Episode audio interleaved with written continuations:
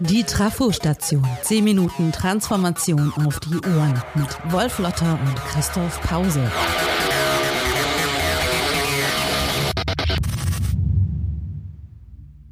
Liebe Zuhörende, Diversity, das finde ich gut. Das sagen heute alle. Und allein das wäre schon mal ein Grund, etwas genauer hinzuschauen. Nicht, weil wir misstrauisch sind hier, aber weil durchaus berechtigte Zweifel bestehen, dass alle das, was sie angeblich so gut finden, auch schon verstanden haben. Erstens, Diversity auf Deutsch Diversität, das heißt Vielfalt.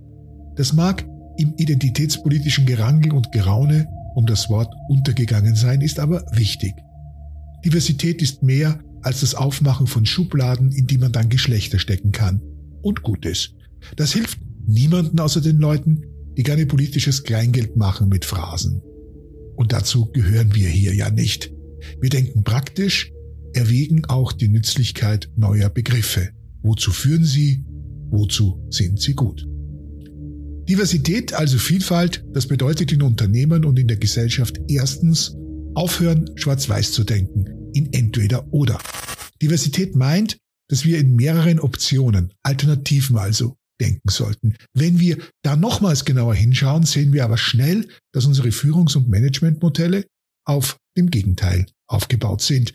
Sie sollen aus einer Vielheit der Positionen und auch der Problemlösungsmöglichkeiten eins machen, eine Einheit. Es geht also um Vereinfachung. Das ist ein altes, zentrales, industrialistisches Prinzip und es wird auch zum Prinzip unserer Denkart. Wer aber Innovationen will, Antworten auf Fragen, die uns heute in der Krise besonders beschäftigen, der muss gewohnte Denkmuster aufbrechen. Das ist eine sehr anstrengende und mühsame Arbeit. Diversität kann man also nicht verordnen, sondern sich nur erarbeiten. Deshalb lassen dass viele lieber bleiben. Sie reden von Diversität, wollen aber den Preis nicht dafür zahlen, der darin besteht, Menschen und das, was sie tun, zu unterscheiden. Auseinanderzuhalten, das ist nicht nur ein Problem in der Wirtschaft und im Management, wo Monotonie und stures Weiter so regieren, es verhindert Fortschritt und demokratische Entwicklung überall. Vielfalt ist ein Merkmal entwickelter Systeme, von Gesellschaften, Kulturen und Organisationen.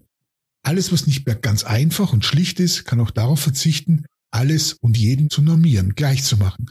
So ist die Vielfalt eine kulturelle und gesellschaftliche Errungenschaft. Um sie herum bauten die Aufklärer ihre Aufklärung. Vielfalt, das heißt immer, dass diese Vielfalt auch sein darf, individuell und persönlich. Immanuel Kants berühmte Schrift Was ist Aufklärung? sagt's ganz genau.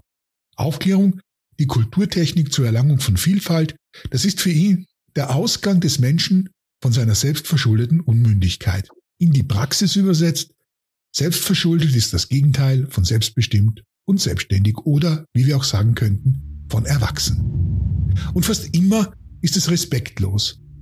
Eine innovative Wissensgesellschaft baut auf selbstständig handelnden Menschen, auch in den Unternehmen.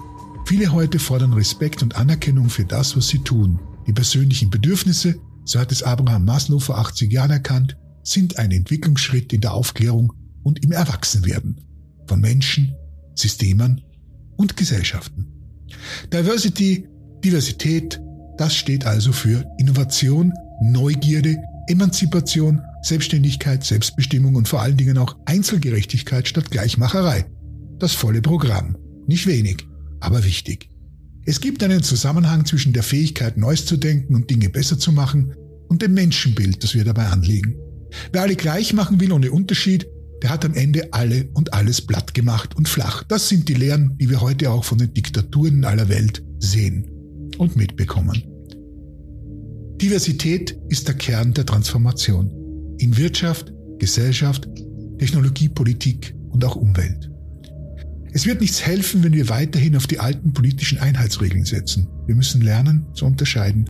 Dabei hilft es, sich ehrlich zu machen wie oft machen wir es uns selbst zu leicht, wenn wir Menschen und ihre Arbeit beurteilen? Wegschieben, was uns nicht gefällt, weil wir es nicht gewohnt sind. Wenn uns etwas aus den vielfältigen Krisen dieser Zeit aber rettet, dann ist es die Einsicht, dass wir genauer hinschauen müssen, gerade auf das, was wir noch nicht kennen. Und dann auf uns, was wir tun und was wir sind. Alles andere ist rückwärtsgewandt und unehrlich. eine Kapitulation vor den Herausforderungen. Echte Diversität stellt das Individuum, den Menschen und das, was er tut, in den Mittelpunkt. Und man merkt es an den Ergebnissen. Ist das egoistisch? Wer Vielfalt wirklich verstanden hat, der weiß, was die kanadische Kulturwissenschaftlerin Margaret Mead gemeint hat, als sie sagte, wir sind alle unterschiedlich, so wie alle anderen auch. Und damit herzlich willkommen zur Ausgabe der Trafo-Station über Vielfalt. Äh, mein Name ist Christoph Pause, Chefredakteur von New Management bei Haufe. Mein Gast ist Wolf Lotter, den wir gerade schon mit seinem Essay gehört haben. Hallo Wolf, herzlich willkommen. Hallo Christoph. Ein Satz, der mich besonders angesprochen hat, nämlich es wird heller, wir sehen besser als das Ergebnis der Aufklärung. Ich frage mich, ist es um uns herum wirklich heller geworden? Sehen wir wirklich besser heute? Ich glaube, im Großen und Ganzen ist das so. Also auch wenn wir natürlich aufgrund dieser unglaublich vielen Dinge, die wir wahrnehmen müssen in einer bereits vielfältigen Welt, den Eindruck haben, dass uns das total erschlägt. Aber das ist ja geradezu der Beweis dafür, dass es heller geworden ist, weil hell heißt, dass viele Birnen leuchten und nicht mehr nur eine, um die sich alles dreht. Und genau das ist Diversity. Genau das ist Unterschied im positivsten Sinn und Vielfalt. Du hast es äh, in dem Essay gerade auch gesagt. Diversity ist gut, dahinter können sich fast alle Menschen äh, versammeln, die Vielfalt hochleben lassen.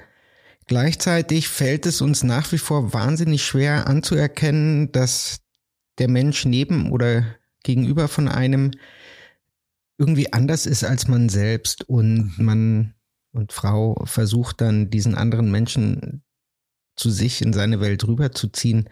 Äh, wie weit ist Vielfalt immer noch ein reines Lippenbekenntnis? Ich glaube sehr, sehr oft, weil äh, wir von Vielfalt dann reden, wenn wir unsere eigenen Positionen nicht aufgeben müssen oder sie gestärkt sehen. Wenn uns Widerworte oder Anderssein tatsächlich begegnet und das unsere Kreise stört, dann sind wir sehr, sehr schnell intolerant. Niklas Daleb hat das mit dem großen Wort des, äh, der Ambiguitätstoleranz umschrieben, die wir nicht haben und die wir brauchen, nämlich dass wir aushalten lernen, dass diese Welt sehr viele unterschiedliche Positionen hat. Äh, wir halten ja oft noch nicht mehr eine andere Position aus. Also das ist die große Übung fürs 21. Jahrhundert, die übrigens nicht nur gesellschaftlich gilt und persönlich und mit Nachbarn, mit Migranten, mit Menschen, die andere politische Auffassungen haben, sondern natürlich auch in den Organisationen. Äh, wenn wir wollen, dass andere Menschen auch etwas dazu beitragen zum Ganzen und ihr Wissen einbringen, müssen wir zuhören, müssen wir mehr hören wollen als das, was uns bestätigt. Und das ist ja sehr, sehr selten, wie wir wissen, in Organisationen. Ich habe neulich bei den Kollegen äh, vom Personalmagazin hier äh, online einen ganz interessanten Artikel gelesen, der die Frage gestellt hat, inwieweit äh, Cultural Fit oder Cultural Fitness, was ja im Moment so gesucht ist, dem Thema Vielfalt entgegensteht. Passt das zusammen, äh, Menschen zu suchen, die gut in die Organisation passen und gleichzeitig äh, Vielfalt zu fördern? Nein, das glaube ich nicht. Ich glaube, dass das ein weiterer alter Wein in neuen Schläuchen ist, wo man versucht, äh, so weiterzumachen, wie man es bisher gemacht hat, nur dem Ganzen einen hippen Namen gibt und dann am Ende eigentlich Leute hat, die sich der Organisation und ihrer sogenannten Kultur anpassen. Das heißt, diesen Regeln und Normen anpassen, äh, die ohne dies bestehen. Wenn ich möchte, dass ich tatsächlich anders bin als andere und mehr Innovation habe, mehr Experimente habe, mehr Fähigkeiten, mehr Kenntnisse habe, dann muss ich diese Ressource Vielfalt nutzen. Das kann ich nicht, indem ich eine neue Regel zur Anpassung an das, was eigentlich schon da ist, besteht. Das ist fürs Management natürlich super, weil es weniger Widersprüche erzeugt und weil es auch bequemer ist. Aber es ist für die Organisation schlecht, weil sie sich nicht dieser ja notwendigen Übung durch Konflikte nach vorne zu kommen unterzieht. Und ich glaube, daran liegt sehr, sehr vieles heute. Wir sind zu bequem, um uns überhaupt dieser Vielfalt aussetzen zu wollen. Deshalb reden wir lieber darüber. Äh, ein Schicksal, das es etwa auch in der Nachhaltigkeit gibt, wo wir immer sagen, wir sind nachhaltig, aber wir sind es tatsächlich nicht wirklich, weil wir äh, diese billigen Worte machen können, ohne dass uns jemand darauf aufmerksam macht ich, ich bin ja durchaus ein Mann fürs Praktische. Ähm, wie kommen wir denn jetzt dahin, dass wir Vielfalt aushalten, also jenseits der Worte? Indem wir zunächst einmal Verständnis dafür haben und auch von denen, die diese Vielfalt äh, praktizieren und aussprechen, verlangen, dass sie das, was sie tun, erklären und klar machen. Also es reicht natürlich nicht sozusagen eine verteilte Protestkultur oder das Anderssein auch schon als Arbeitsprinzip äh, äh, auszurufen, sondern es muss auch Sinn und Zweck haben. Und dieser Sinn und Zweck besteht darin, dass man selbst prüft, ob das, was man tut und denkt, in der Organisation, um jetzt mal dabei zu bleiben, auch nützlich sein kann. Das heißt, kann ich das, was ich tue, gut erklären und verständlich machen, warum ich es tue. So, und jetzt brauche ich auf der Gegenseite sozusagen die offenen Ohren, die wissen, die das Vertrauen haben, ja, jetzt auch, und sagen, das passiert jetzt eigentlich schon abgewegt, was jetzt rüberkommt, und jetzt klopft nicht jemand auf den Busch, weil er gerne auf den Busch klopft, sondern weil er etwas zu sagen hat. Und äh, ich glaube, das sind so Dinge, die der Unternehmenskultur viel besser stehen würden, als dieses Versuche, alle einzunorden, sondern mehr Selbstverantwortung auch in der Darbietung der Vielfalt anzuwenden und nicht einfach vielfältig äh, sein zu wollen, weil man vielfältig ist. Das ist so TikTok-Diversity, die brauchen wir eigentlich nicht. Das heißt also äh, Ehrlichkeit zu sich selbst und mit sich selbst und gleichzeitig äh, Kritikfähigkeit. Exakt, genau. Das heißt, dass man selbstkritisch genug ist, dass man sagt, damit belästige ich jetzt andere nicht, weil äh, das nicht unsere gemeinsame Sache ist.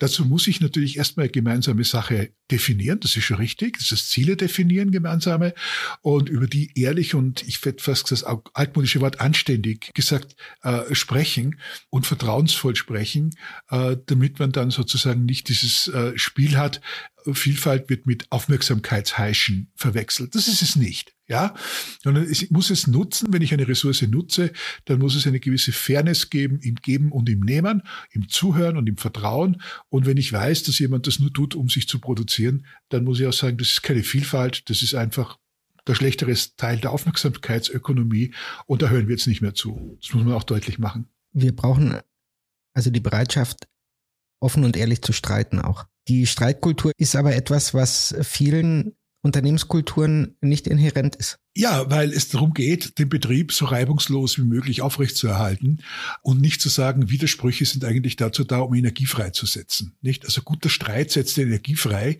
die wiederum in gute Ideen, Innovationen, Nachdenken darüber, was man als äh, Routine falsch macht, sich übersetzt. Äh, es gibt den wunderbaren Satz, äh, die Phrase Harmonie verblödet. Und das ist auch so. Also wenn es zu harmonisch zugeht und wenn es keine Widersprüche und wenn man nicht offen ist miteinander, wenn man nicht vertrauensvoll ist und wenn man sich nicht sagt, was ist, dann verliert man sozusagen den Grip, dann verliert man ihn als Unternehmer dann verliert man ihn aber auch als Mensch.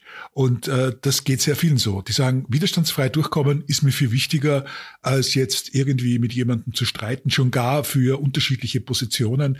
Und äh, das ist, glaube ich, unser kulturelles Elend, dass wir, dass wir zu wenig streiten und zu wenig kultiviert streiten, vernünftig streiten.